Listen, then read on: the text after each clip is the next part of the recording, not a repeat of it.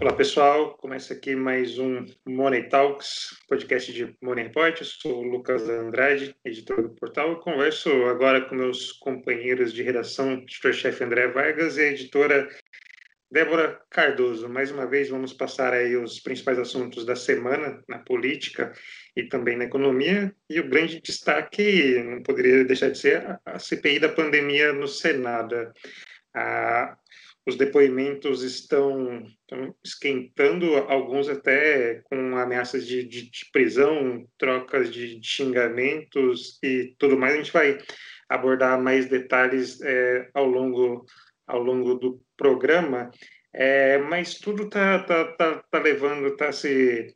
É, esse novelo aí está se é, desenrolando, mostrando a, a, a, conduta, como foi a, a, a condução do governo federal nessa crise sanitária, desde o começo, com a recomendação da, da cloroquina, depois é, com algumas omissões ao não recomendar o distanciamento social e tudo mais, e aí chega no caso da, das vacinas, essa semana também teve um depoimento muito esclarecedor do representante da Pfizer, revelando que as ofertas começaram em agosto e simplesmente foram ignoradas. Não é que o governo brasileiro é, rejeitou, é, buscou um acordo, não, simplesmente não houve resposta, segundo o, o Carlos Murilo.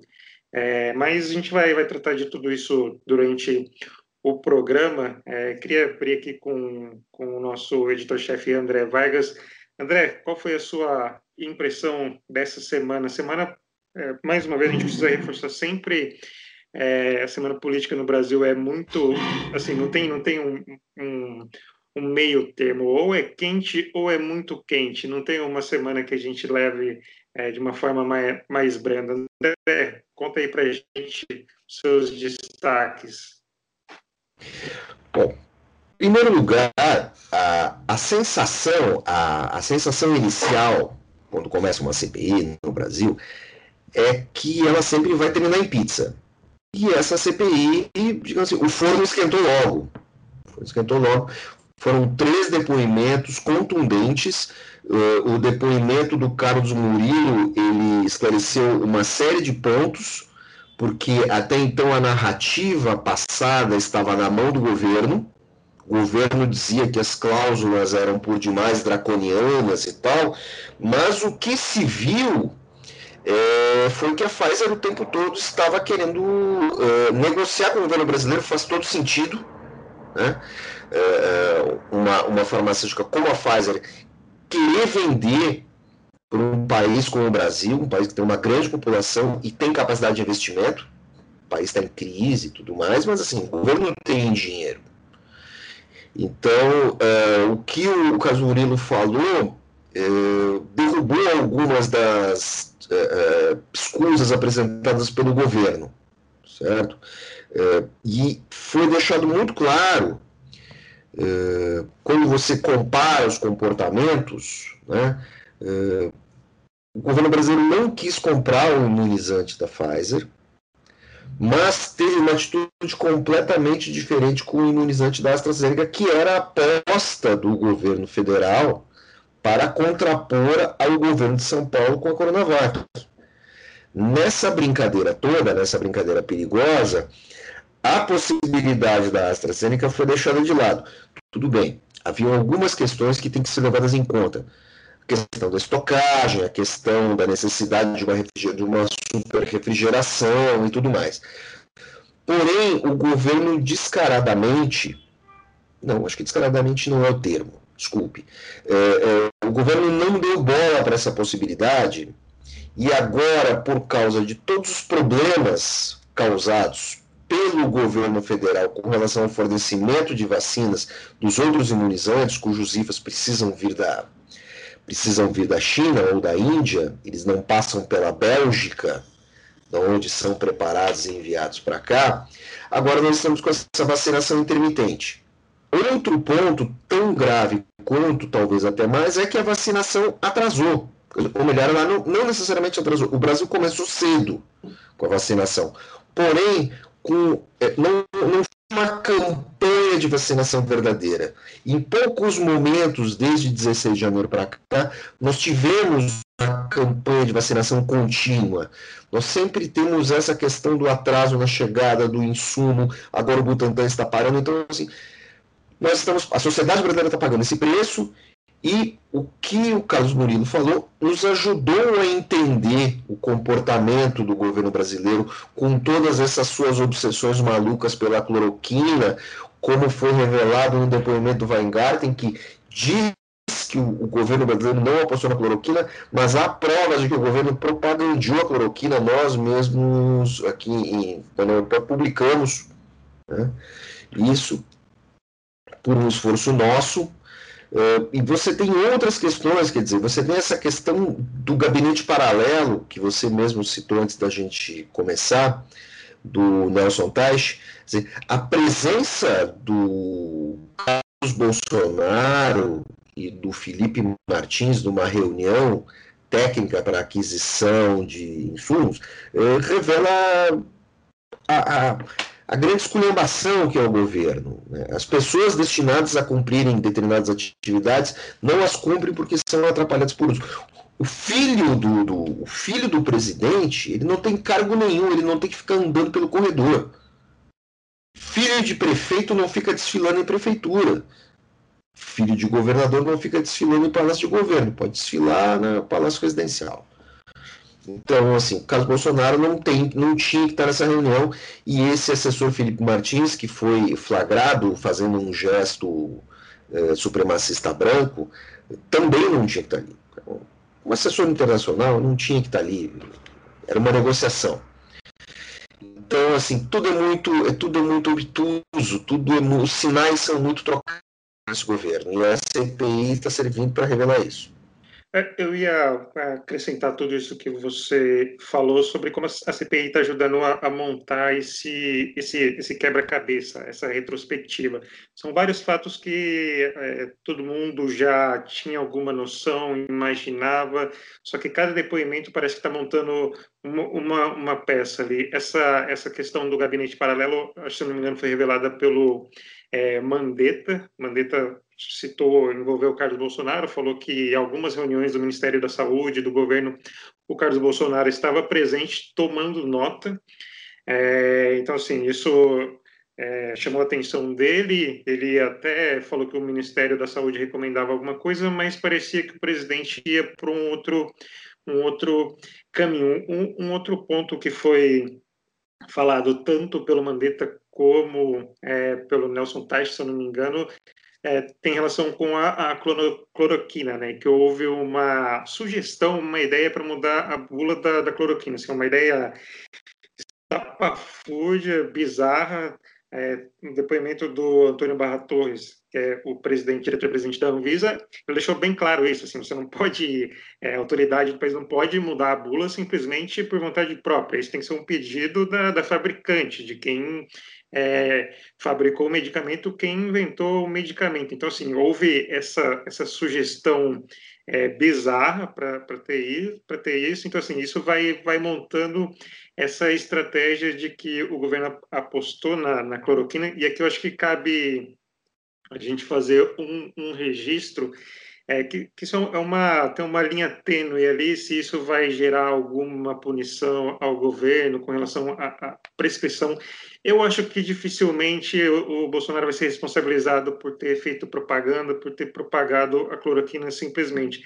Mas acho que o que pode pesar é que isso foi uma estratégia para retomada das atividades, para que a população fosse à rua pensando que estivesse protegida. Acho que assim, entra naquela, naquela tese, aí não sei se vai ser chegar a alguma coisa da imunidade de, de rebanho. Então, assim, deixou a população ir à rua é, para poder se contaminar e aí ver no que dá. E aí a gente chega no caso das, das vacinas, é, também tem essa percepção de que o Ministério da Saúde, o governo brasileiro apostou apenas no acordo com a AstraZeneca, a vacina de, de Oxford, achou que ia ser suficiente e simplesmente ignorou as, as tratativas da Pfizer. É bom é, destacar isso do depoimento do, do Carlos Murilo, que a Pfizer é, prometia entregar até 1,5 milhão de doses em dezembro. Então, assim, o Brasil seria um dos primeiros países a começar a vacinação. E aí, até o primeiro trimestre agora de 2021, seriam mais 3 milhões de doses, daria 4,5 milhões de doses.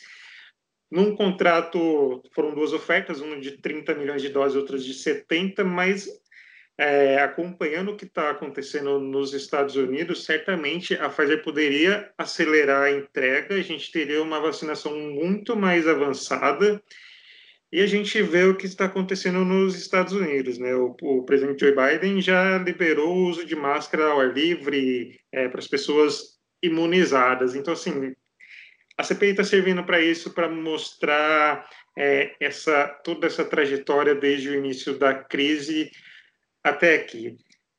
É, de novo, você vai ter alguém responsável, se alguém vai ser responsabilizado, se vai ter alguma é, desdobramento da justiça. Na justiça a gente não sabe, não dá para falar, porque a CPI é um instrumento político. Por mais que seja um relatório contundente, se você tem uma, uma, uma, uma base governista forte no Congresso, dificilmente vai ter alguma retaliação. Se você tem uma, vamos digamos, digamos assim, uma base forte na PGR, que é o caso do governo, com Augusto Aras, dificilmente vai ter alguma coisa. O Augusto Aras está enterrando qualquer iniciativa contra o governo. Eu acho que a CPI vai ter justamente é, efeitos é, políticos, é que eu falo de olho projetando já a eleição de 2022. Débora, você tem comentários a fazer também? Sim, mas eu acho que também a CPI, de modo geral, ela prova uma coisa que. Não, não é, prova de uma de forma assim, muito generalizada, muito macro, de que o gabinete paralelo, o depoimento dos ministros, dos ex-ministros principalmente, e até do, do, próprio representante da Pfizer, que no governo Bolsonaro não há uma autonomia nas, para as pessoas que têm autoridade nas suas respectivas pastas. Então, você pega o Mandetta e você pega o Taishi, por exemplo, eu não vou falar do Queiroga porque ele está na pasta agora, então ele ainda é ministro, ele ainda está exercendo, então ele está lá ainda, mas os dois ex-ministros, mais o representante da Pfizer, que estava negociando, e ele falou que Carlos Bolsonaro estava na reunião e tudo mais, que ele é um vereador, ele é o filho mas ele é um vereador, ele tem outras funções na República que não é estar numa reunião com uma farmacêutica no meio de uma pandemia. A função de vereador é uma coisa completamente, assim, muito, muito micro dentro da República, que é rua. Então vamos voltar para o macro, tá? Que é Mandetta e Taishi, que é a falta de autonomia dos ministros. Se você coloca um ministro da saúde, você tem uma situação de pandemia, você deveria deixá-lo, pelo menos, ter mais autonomia dentro da pasta, porque você falou o seguinte: olha, estou te indicando para este cargo para você exercer essa função, né? Que é gerir a pasta da saúde. Então, você dá a impressão que cria-se no governo Bolsonaro essa coisa de que você trabalha para mim e que, por mais que você seja o ministro, você não tem autonomia para tomar uma decisão que você precisa tomar, porque quem manda de verdade é o meu gabinete aqui, de esse monte de gente que não sabe do que está falando. Porque a cloroquina é mais importante, porque não sei o que, não sei o que, porque essa vacina é melhor, que eu tenho que combater o governo de São Paulo, porque a eleição de 2022, porque parece que sempre tem umas questões marginais de, uma, de um grande problema muito maior. Parece estar errada para vocês? O que, que vocês acham, rapazes?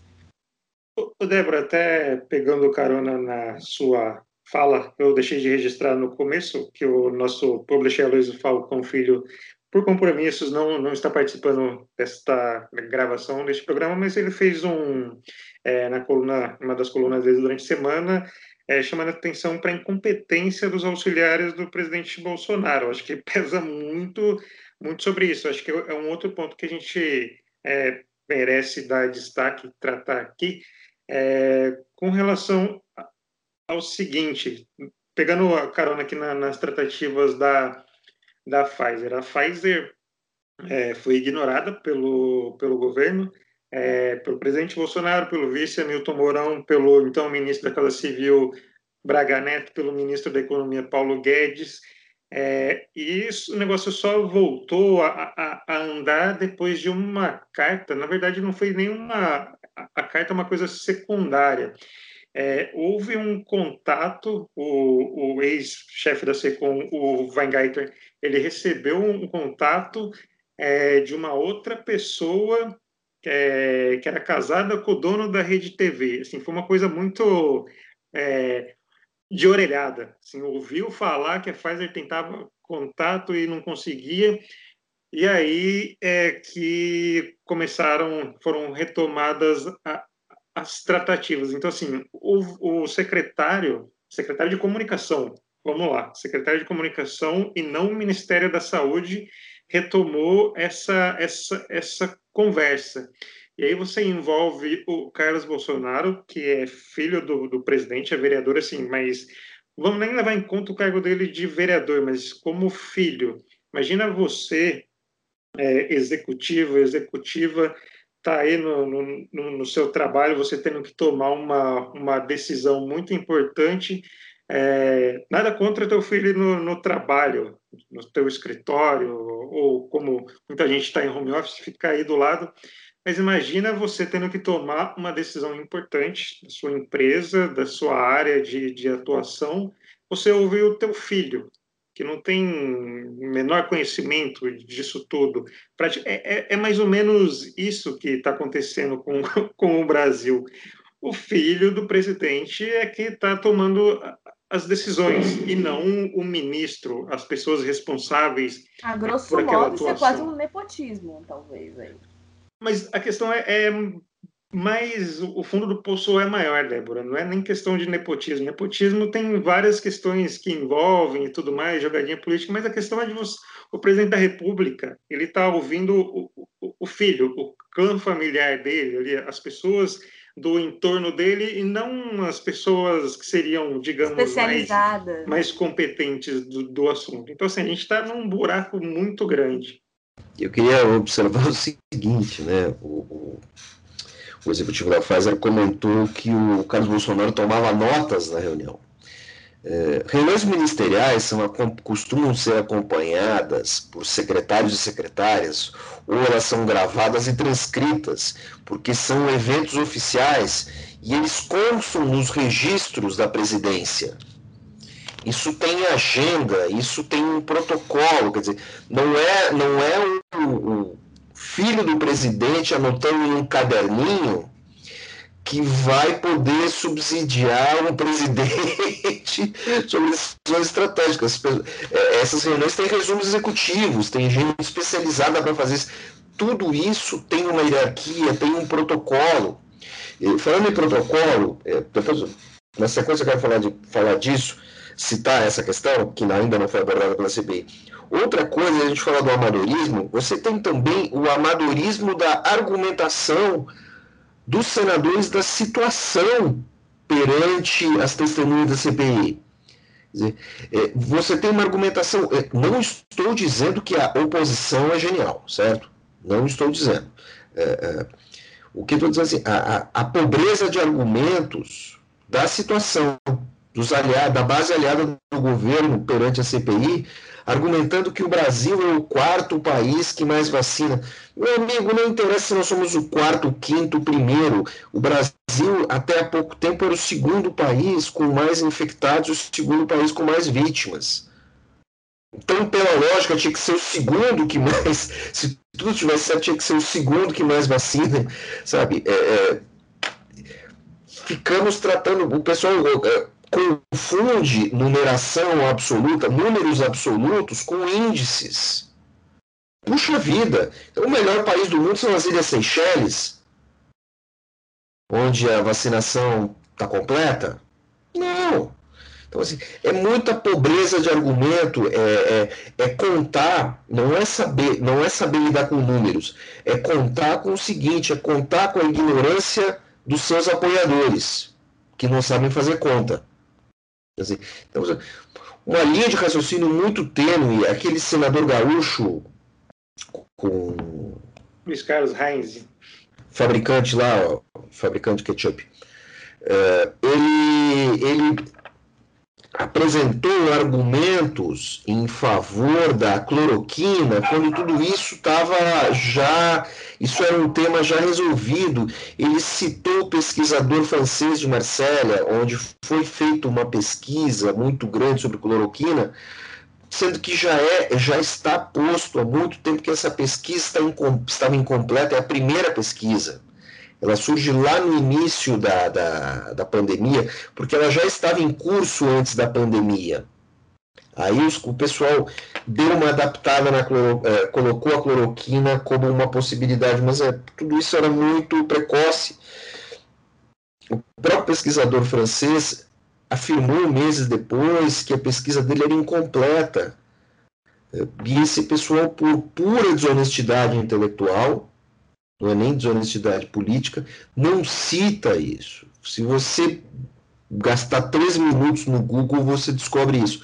Eu, e, e, só para encerrar, é, é, tem um outro ponto que a, a, CPI ainda não chegou. E isso vai pegar, pode pegar muito mal para o atual ministro da Saúde e também para os outros, né? principalmente do Pazuello para cá. Acho que para o Taishi não pega nada porque ele ficou muito pouco tempo é o seguinte: nós ainda não chegamos é, numa questão que está um pouco obscura, mas ela existe, ela está escondida. É o seguinte: o Brasil, a, a, no Brasil não há um protocolo unificado para o atendimento hospitalar. A maneira com que as pessoas chegam ao hospital, começam a ser tratadas e depois de ter o diagnóstico positivo, qual é o acompanhamento e qual é a decisão se vai para UTI ou não vai, se vai ser entubado ou não vai, se vai usar o elmo ou não vai. Não há. Não há um protocolo unificado. Tudo bem, os médicos sabem entubar, sabem tratar, sabem fazer tudo. Agora foi aprovado um novo medicamento experimental. É, tudo bem, foi anunciado ontem como esse medicamento vai ser usado, a quem vai ser fornecido, vai ser fornecido pelo SUS, como é que é isso? Nada disso foi definido. Com os outros dois medicamentos experimentais anteriores, também isso não foi divulgado.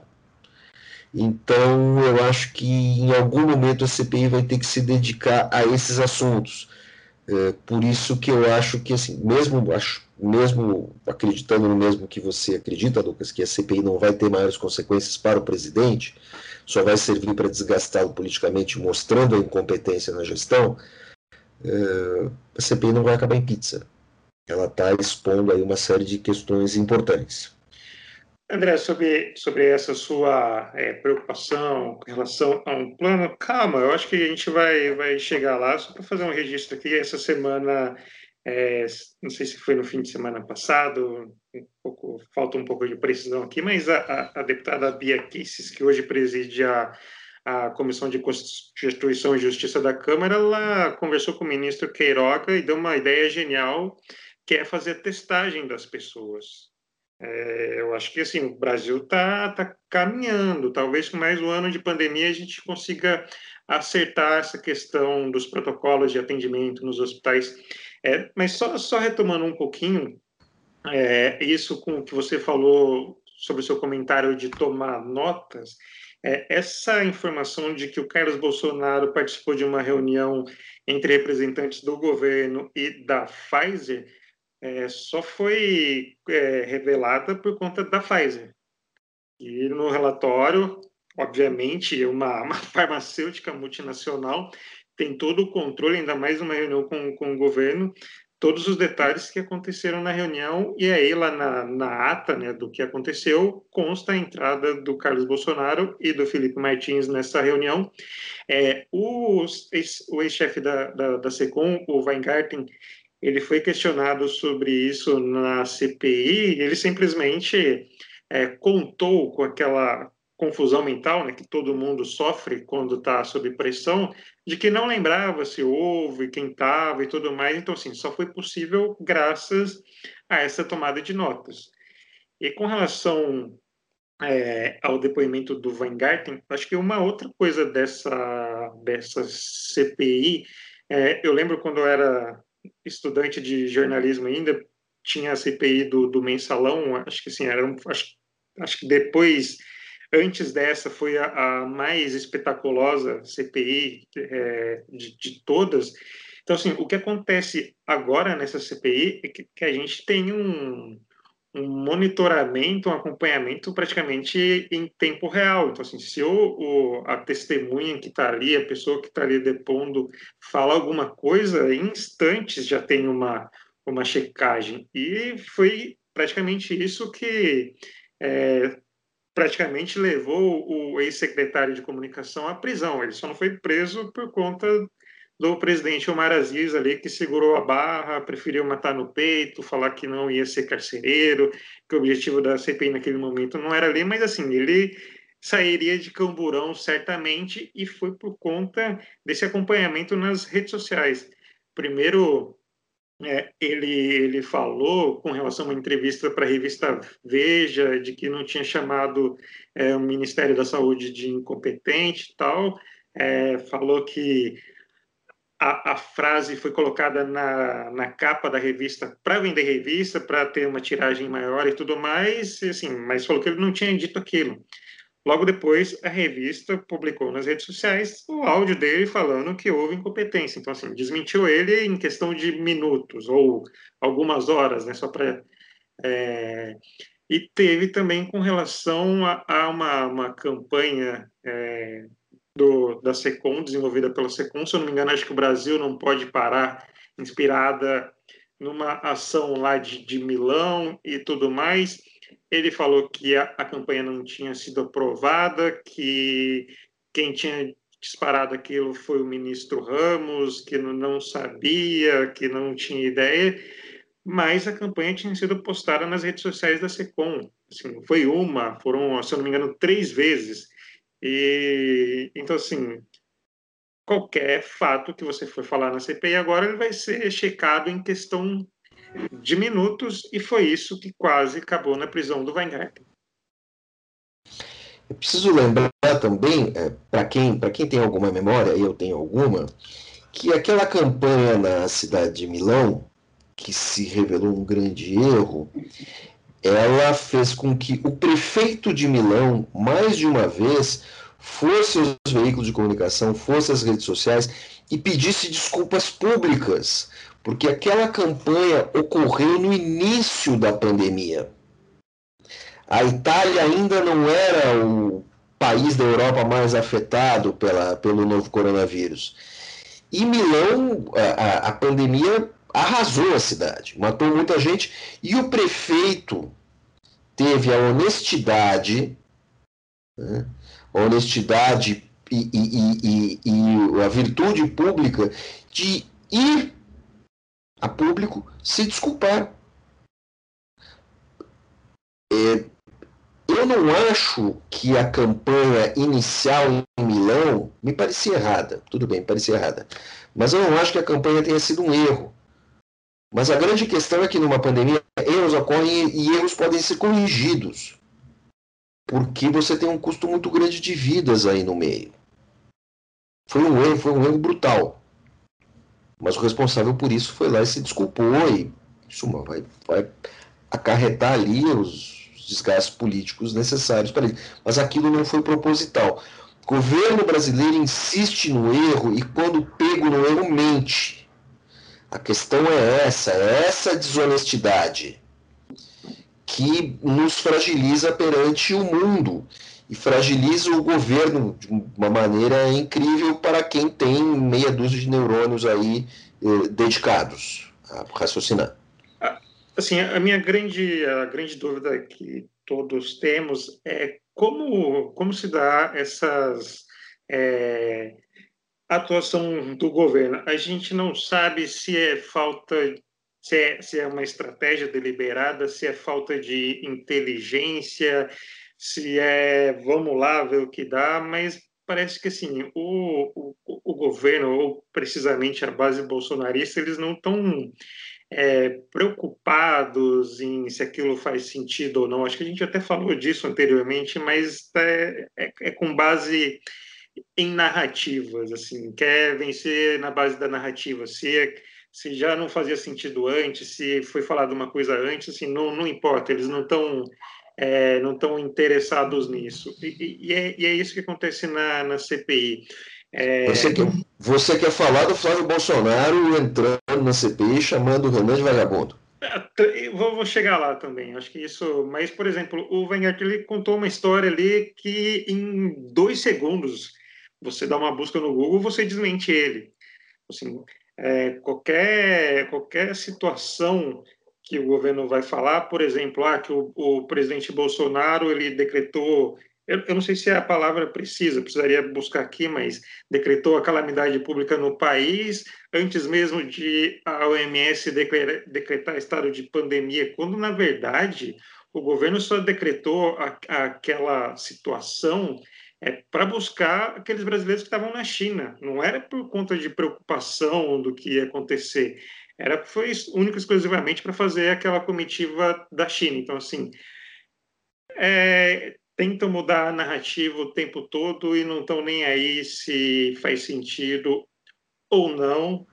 E a estratégia principal, é, eu acho que todo mundo que já jogou bola, já participou de algum esporte, sabe que chega um momento, principalmente no final das partidas, quando está todo mundo cansado, tem alguém que chega ali para avacalhar, para tumultuar, alguém que pelo menos quando a gente era criança, estava lá cansado, se queria ir embora, o pessoal não queria terminar, chegava alguém ali para dar um bicão na bola, ir para longe. E nessa, nessa semana a gente teve o, o, Flávio Bolsonaro, que não é integrante da CPI, mas ali aos 48 do, do segundo tempo ele chegou para tumultuar a, a, a, comissão e aí teve a fala chamando o Renan Calheiros de vagabundo.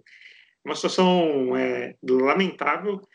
Aqui sempre a gente precisa, como você já, já falou, é, com relação à oposição, não que a oposição seja genial, então assim, não que o Renan Calheiros é, seja uma pessoa defensável, mas a gente está no Senado, a gente está numa CPI, a gente está numa crise, a gente está tudo.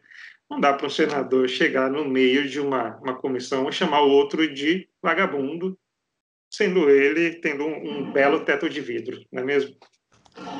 Eu só queria, eu só queria uh, destacar uma questão. Uh, esse pessoal que voltou da China é muito azarado, hein? Totalmente.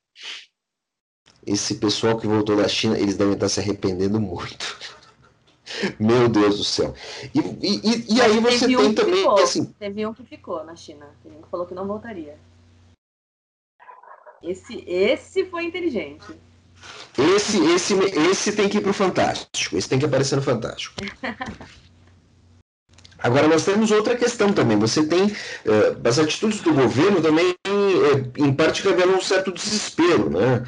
O, o Bolsonaro, em, em Alagoas, uh, criticando a oposição, falando de Jesus, dizendo que foi traído.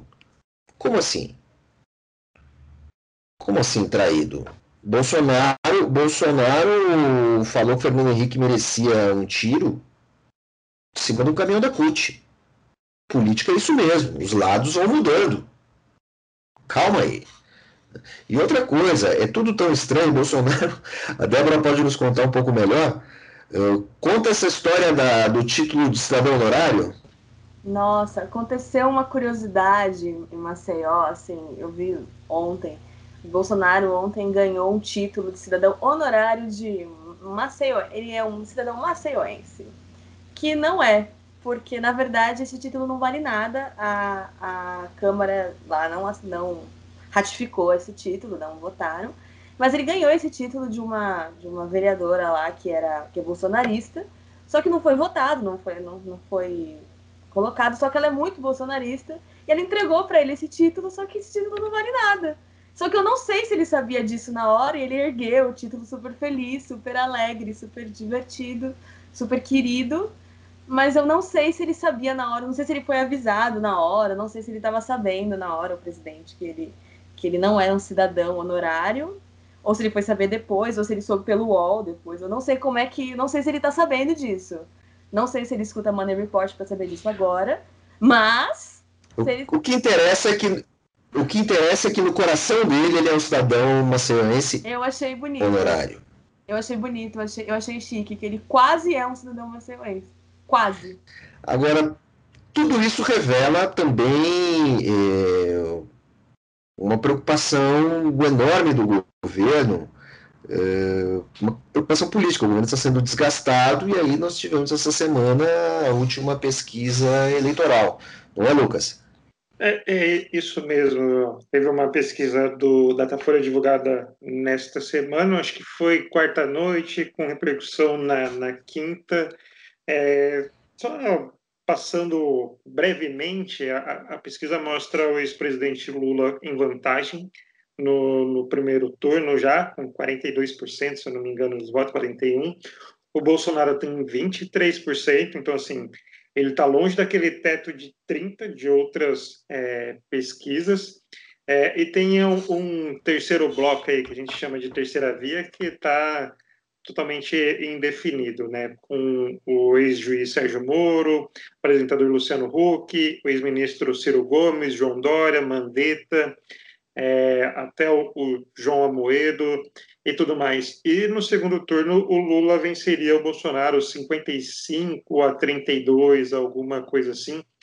E também tem a, a, a aprovação do governo no Datafolha, se eu não me engano, está em 24%. Então, assim, está num teto longe desses, desses 30%. Então, o se você e só para fazer um destaque, essa pesquisa da Datafolha foi a primeira é, presencial. As outras pesquisas estavam sendo feitas via telefone. Então, assim, essa já já capta um movimento presencial.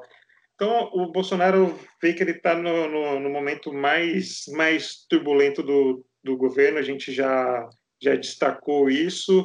É, as coisas não estão não tão andando, mesmo ele tendo uma base é, maquiada no Congresso, as coisas não estão andando, estão andando de um jeito meio meio esquisito, mas assim a economia não está legal, o desemprego está é, tá alto e tem a, a, a CPI que está desgastando ainda mais, mostrando todas as, as omissões e falhas do governo. Assim, como você falou, erros existem. O problema é você persistir no erro ou então você tomar decisões equivocadas ou coisas é, deliberadas, assim.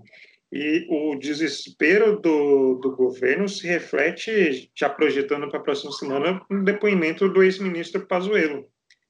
O Pazuello ia ser um dos primeiros é, convocados. Ele inventou ali que teve contato com pessoas contaminadas, conseguiu um, um, um atestado. É, parece que o governo estava fazendo um treinamento, um media training para ele, né, para ele depor, mas não estava evoluindo, né, porque a, como, como diz na gíria policial aí, o Bolsonaro gosta tanto de usar, a capivara é gigante. Assim, o Pazuello não tem como sustentar um depoimento ele não tem como sustentar os questionamentos. Assim, ele vai, ele não vai ter um comportamento, por exemplo, do Weingarten, que ficou totalmente aquado ali. Ele entrou num personagem, conseguiu, mesmo mentindo e tudo mais, ele se manteve ali, uma, um cara sereno, é, ouvindo o sermão dos, dos, dos senadores. O Pazuello não vai, e tanto é que, desesperadamente, o governo, até com o uso da Advocacia Geral da União, é um outro ponto bizarro, porque o, o Pazuello não é mais ministro. O Pazuello não tem ligação com o governo, mesmo tendo sido ministro. Porque a AGU é responsável pelo pedido de habeas corpus dele para ele ou não comparecer ou tendo que comparecer, podendo ficar em silêncio. É, é, é uma liberalidade porque ela é, a, AGU tem esse papel porque ela está questionando o Pazuello no tempo que o Pazuello era ministro.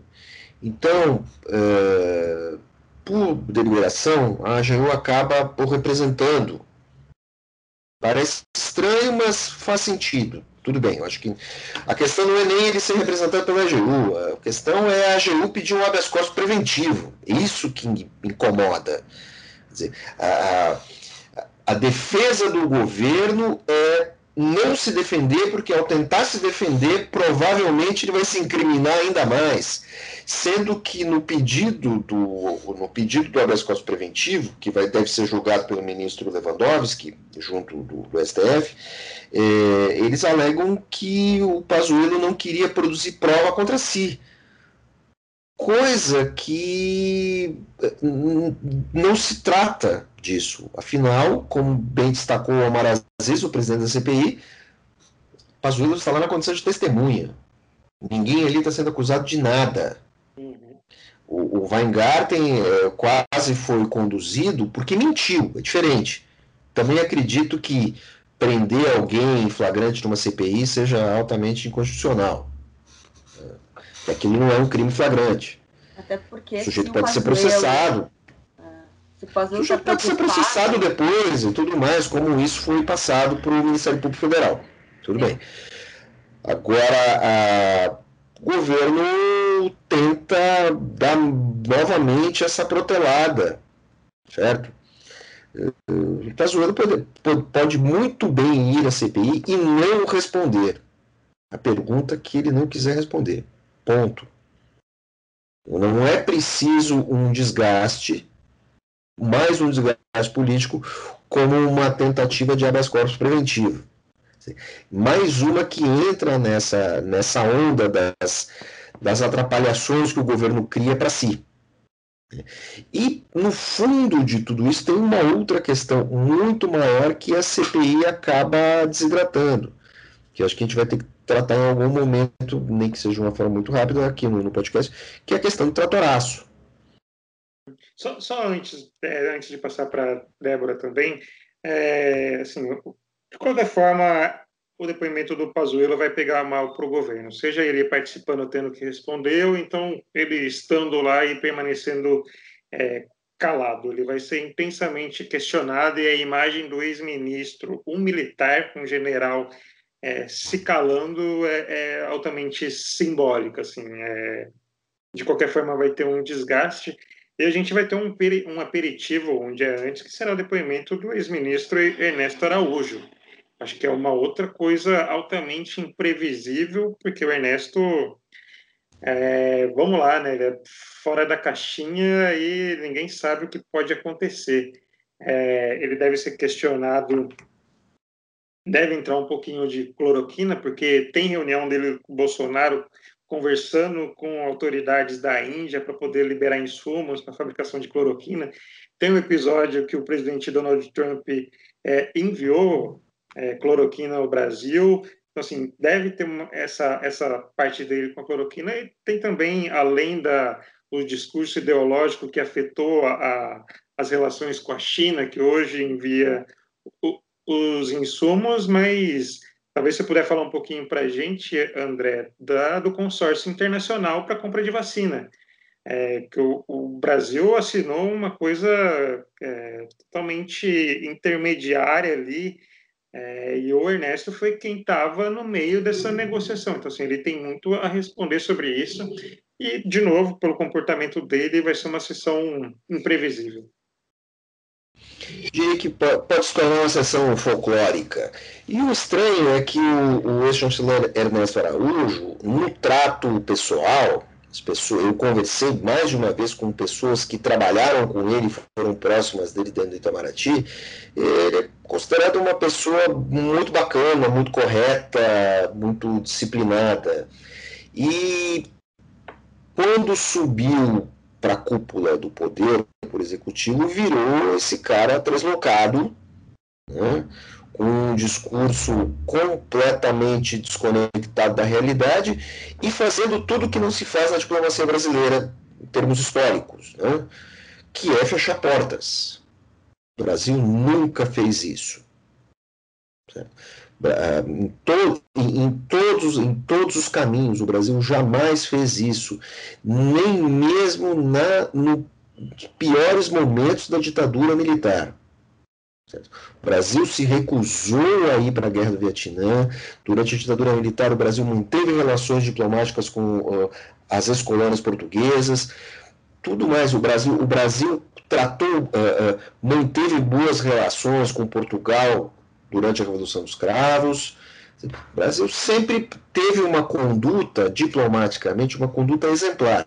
O Ernesto Araújo veio para esculhambar tudo isso e a gente não tem a mínima ideia do que ele vai fazer ou do que ele vai defender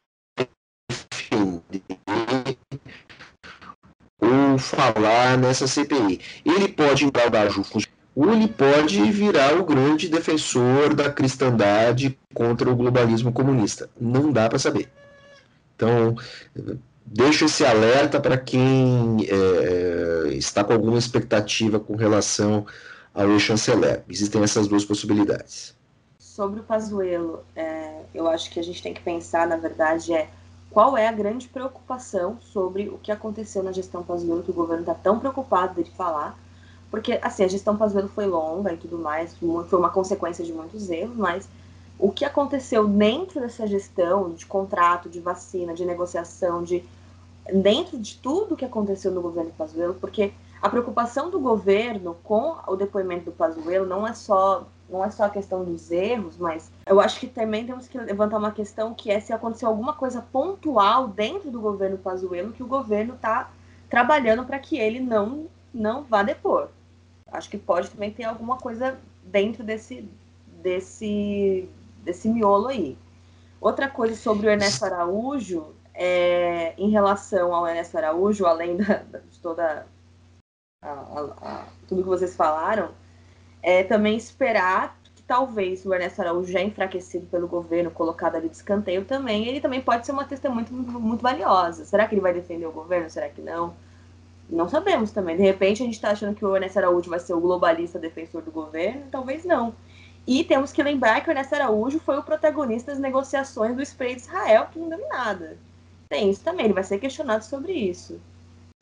Tem várias coisas. Não é, só, não é só a questão do spray de Israel, eu acho que o spray de Israel é de menos. Aquilo foi um, uma caravana ali, o trenzinho da alegria, porque não havia ninguém técnico ali para poder avaliar as questões, e aquela era uma, é uma experiência. O spray israelense é uma experiência que ainda não chegou na, na, na fase 3.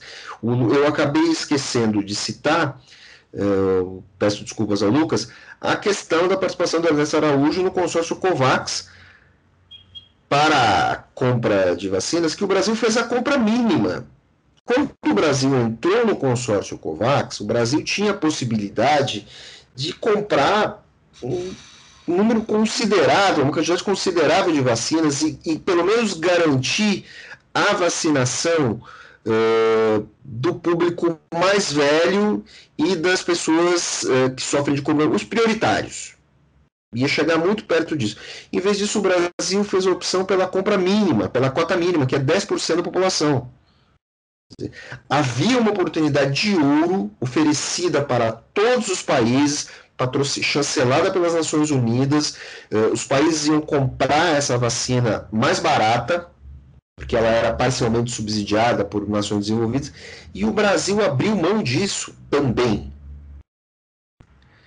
Então, assim, tudo isso tem um custo. Dizer, se você juntar o executivo da Pfizer com o Pazuello, com o Ernesto Araújo, eh, você tem muita gente morta nesse caminho costumando das decisões do governo. Costumando dessas decisões e muita gente idosa, muito vovozinho, muita tia, gente que morreu, principal. Eu não falo no início da pandemia porque as vacinas não estavam disponíveis, certo? Não falo disso. No início da pandemia a gente pode citar erros e tal, era um, um momento de, de, de acerto. Mas a partir de dezembro, a partir de dezembro, final de novembro, quando a pandemia estava em queda no Brasil, o Brasil não se preparou para comprar as vacinas. Então nós chegamos em, em, em, fevereiro, porque a vacinação começa dia 16 de janeiro no Brasil, ela não começa tardiamente, mas ela começa de uma maneira muito interrompida.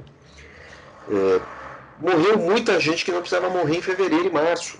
Fevereiro, março e abril. E, e, essa conta tem um nome, essa conta tem um, um, nome é governo Bolsonaro, essa conta é gestão, gestão pública da saúde. Aí você entra na toda aquela questão que eu falei antes, protocolo de saúde e tudo mais. Na conta do Pazuello tem alguns esclarecimentos. Né? É, a fantasia da cloroquina, que o Pazuello participou de uma espécie de, de, de trem da alegria da cloroquina em Manaus, uma cidade fortemente bolsonarista, onde ele foi acompanhado por médicos que receitam cloroquina, só que são médicos que não participaram de pesquisa alguma. Você tem um médico gaúcho que tentaram me colocar para entrevistá-lo, eu estava muito reticente em entrevistá-lo e ele também não quis. Até porque numa live com outro jornalista eu falei que, olha, esse sujeito em algum momento vai acabar preso, ele não quis me dar uma entrevista. É, eu vou citar o nome dele no dia que ele for preso. Tudo bem. É, e tem a questão da cloroquina e tem a questão do oxigênio. Porque o, o principal fornecedor de oxigênio oxigênio hospitalar, que é a, a multinacional White Martins, ela, assim como a Pfizer, ela mandou cartas ao governo informando: olha, o consumo de oxigênio em Manaus está aumentando. Vai ter um problema de abastecimento, precisamos de um plano, o que vai ser feito? E o governo não respondeu. Então, são essas duas questões que vão cair nas costas do seu Pazuello. Existe também uma cerejinha no bolo aí. É, além disso, Débora deve lembrar, é, Manaus em colapso, o país vivendo uma pandemia, e os hospitais militares de Manaus, na verdade você tem um hospital do Exército e uma clínica da aeronáutica, uma policlínica da aeronáutica, e, um, e uma pequena instalação da Marinha. É, eles não abriram para o atendimento da população. Certo? Então, assim, como assim? Por que o Ministério da Saúde não requeriu todos? O Ministério da Saúde vai requerer leito uh, para os compra-leito do Einstein, para o SUS. Por que o Ministério da Saúde não requeriu os leitos vazios em Manaus? O que tem de especial no leito militar que não pode ser requerido? É, é, reserva, né? Reserva de mercado. Né? Então, assim, tem uma conta grande, ele pode comprometer seus pares e ele pode comprometer o governo. Temos que lembrar aqui que eh, Pazuello tenta ser militar quando tenta responder como militar quando ele é questionado como civil e, e, e, e aí aumenta mais as atrapalhadas dele. Ele, ele chegou a pensar em se apresentar fardado na CPI sendo que ele estava ocupando um cargo civil.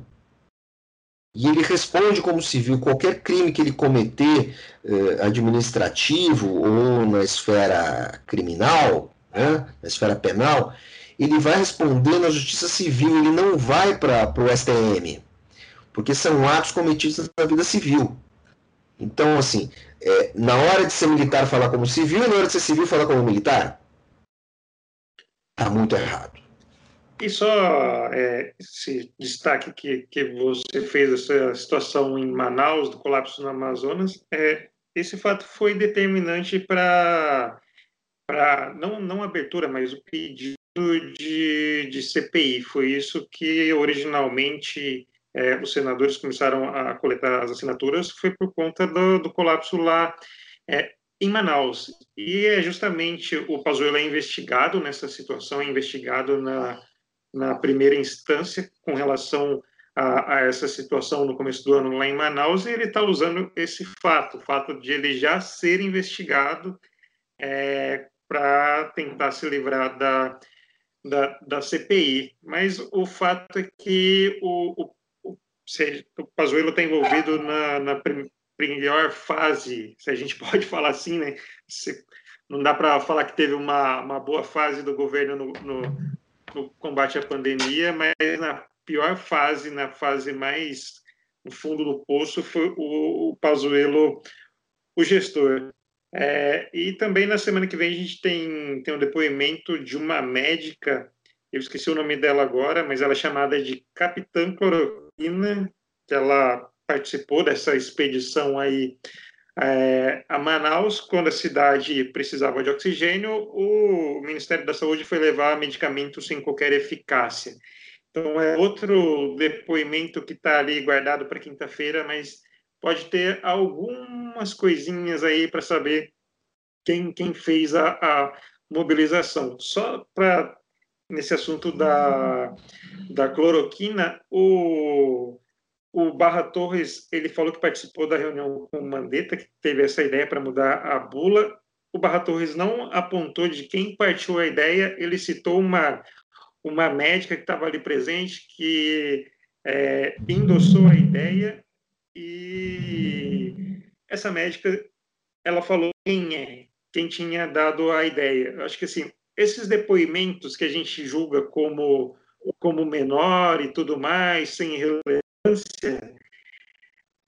é, é justamente a pessoa pode falar os responsáveis, quem deu a ordem, quem assinou alguma coisa, pode mostrar quem foi o superior que partiu a ideia, que partiu a, a, a decisão. Então, assim, acho que é um depoimento é, interessante também que teremos na semana que vem. É, eu acho que tem todas essas questões, certo? E aí a CPI volta para a sua causa primeira. Né? Quer dizer, tudo isso aconteceu sem que se chegasse a Manaus. Agora, ao chegar a Manaus, também nós vamos ter que levar é, em conta um aspecto defendido pelos bolsonaristas, que há muita competência e incompetência nas gestões estaduais e municipais. Não duvido disso, mas também volto àquela questão. Não há protocolo, um protocolo universal no Brasil, isso pode ser uma desculpa, mas também é uma grande dose de incompetência, sim, nas, nas gestões, sendo que é, é, em Manaus a, a, gestão era muito simpática ao presidente Bolsonaro. Então, assim, tudo bem, a, a, a, incompetência, a incompetência local, há, mas essa incompetência se deve a quê? A meramente incompetência administrativa e operacional ou ao desejo de agradar as te... ao desejo de cumprir as teses do governo. Você tem essas duas questões. As duas me parecem verdadeiras. As duas caminham para ser reveladas. Então, é. teremos mais emoção aí. Sobre essa, essa situação de repasses federais, a gente cai em outra, outra situação. A base governista está tentando dar essa narrativa de que foi enviado dinheiro aos estados e tudo mais, e agora coincide com outro, outro escândalo, que a gente já pode chamar assim, né, revelado pelo, pelo Estadão, é, que está sendo chamado de tratoraço, que é um orçamento secreto, um orçamento paralelo que foi organizado ali pelo governo para atender deputados do, do Centrão. É, grande parte dessa, dessa verba pra, foi usada para comprar trator, para asfaltar a rua, para tudo mais. É uma coisa que está ganhando corpo, que está esquentando e vem numa uma péssima hora, né? Quando o governo tenta envolver governadores com repasse de verbas federais, quando o próprio governo tinha um, um orçamento ali escondido é, para poder atender sua base. Ou seja, responsabilidade fiscal zero. Né? Agora, assim, isso tem cara de mensalão? Pode ser. É, compra de apoio político. É, e é uma, uma forma, uma pedalada orçamentária, né? Você está usando. Uma, uma bela. Assim, tem cara de pedalada, tem cara de mensalão, abre possibilidade para caixa 2, é verba não auditada, superfaturada, pode né? furar teto de gastos, arrebenta com responsabilidade fiscal. Então, né, se nós não tivéssemos tanta. Essas pessoas têm mania de ficar morrendo durante uma pandemia, né? É, é, assim, se não tivesse tanta gente morrendo, é, a política poderia se voltar aí ao orçamento paralelo, né? Que foi demonstrado pelo jornal Estado de São Paulo. Ali teríamos, teríamos uma belíssima história para cobrir, e eu acho que essa sim pode dar sérios desdobramentos para o governo. Sérios desdobramentos para o presidente. Tem que ver, assim.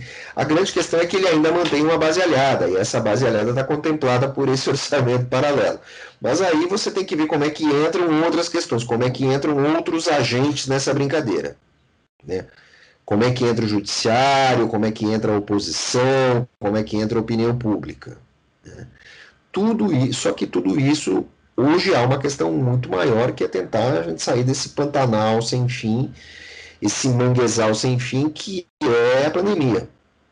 Então, vamos ver como é que isso vai, vai, vai andar. Mas é vergonhoso. Débora, algum comentário? Queria só voltar na questão de Manaus rapidamente, que a gente tem que lembrar de um detalhe, que enquanto estava estourando a situação de Manaus, havia um incentivo do governo do estado de, de manter a economia aberta e não havia incentivo de uso de máscaras e nem nada.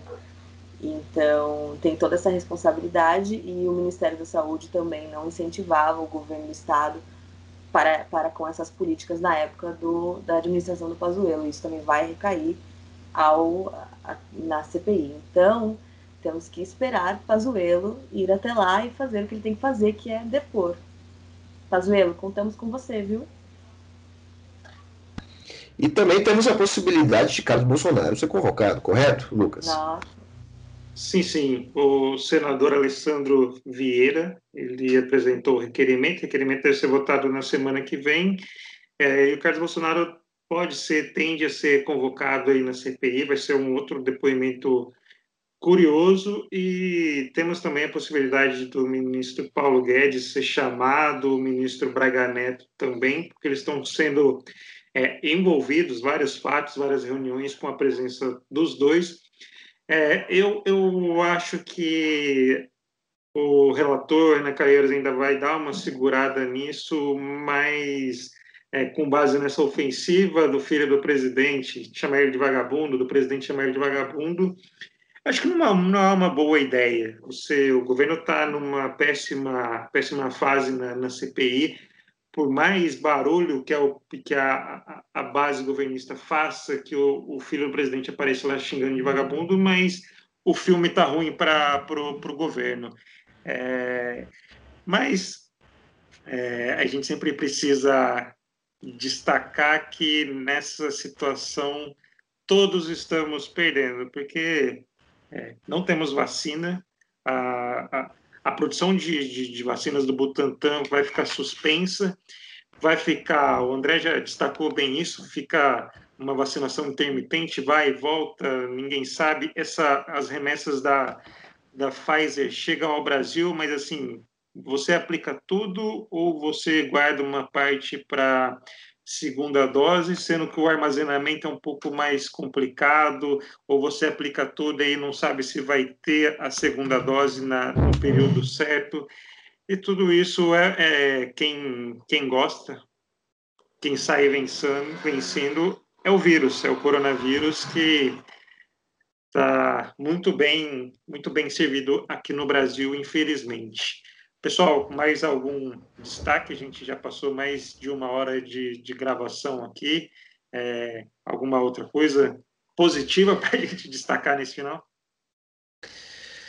Puxa vida, puxa vida. Eu acho que positivo é a aprovação de um novo remédio. Né? Um novo remédio para tratar de infecções não tão graves uh, em pacientes de Covid. Um remédio da Eli ele, acho que é isso, ele Lili, que foi aprovado de maneira, foi aprovado de modo emergencial ontem e que vai ser disponibilizado no SUS em breve. Eu acho que isso dá algum alento para as famílias que têm pessoas doentes. Então, pelo menos isso aconteceu. O ideal seria que todo mundo continuasse se vacinando. É, pessoal, muito obrigado pela atenção aqui, pela principalmente pela paciência. Eu me despeço, encerro o programa aqui. Tchau, tchau, até a próxima. Pessoal, até semana que vem. Tchau, tchau, pessoal, até semana que vem. Tchau, meus queridos maceioenses.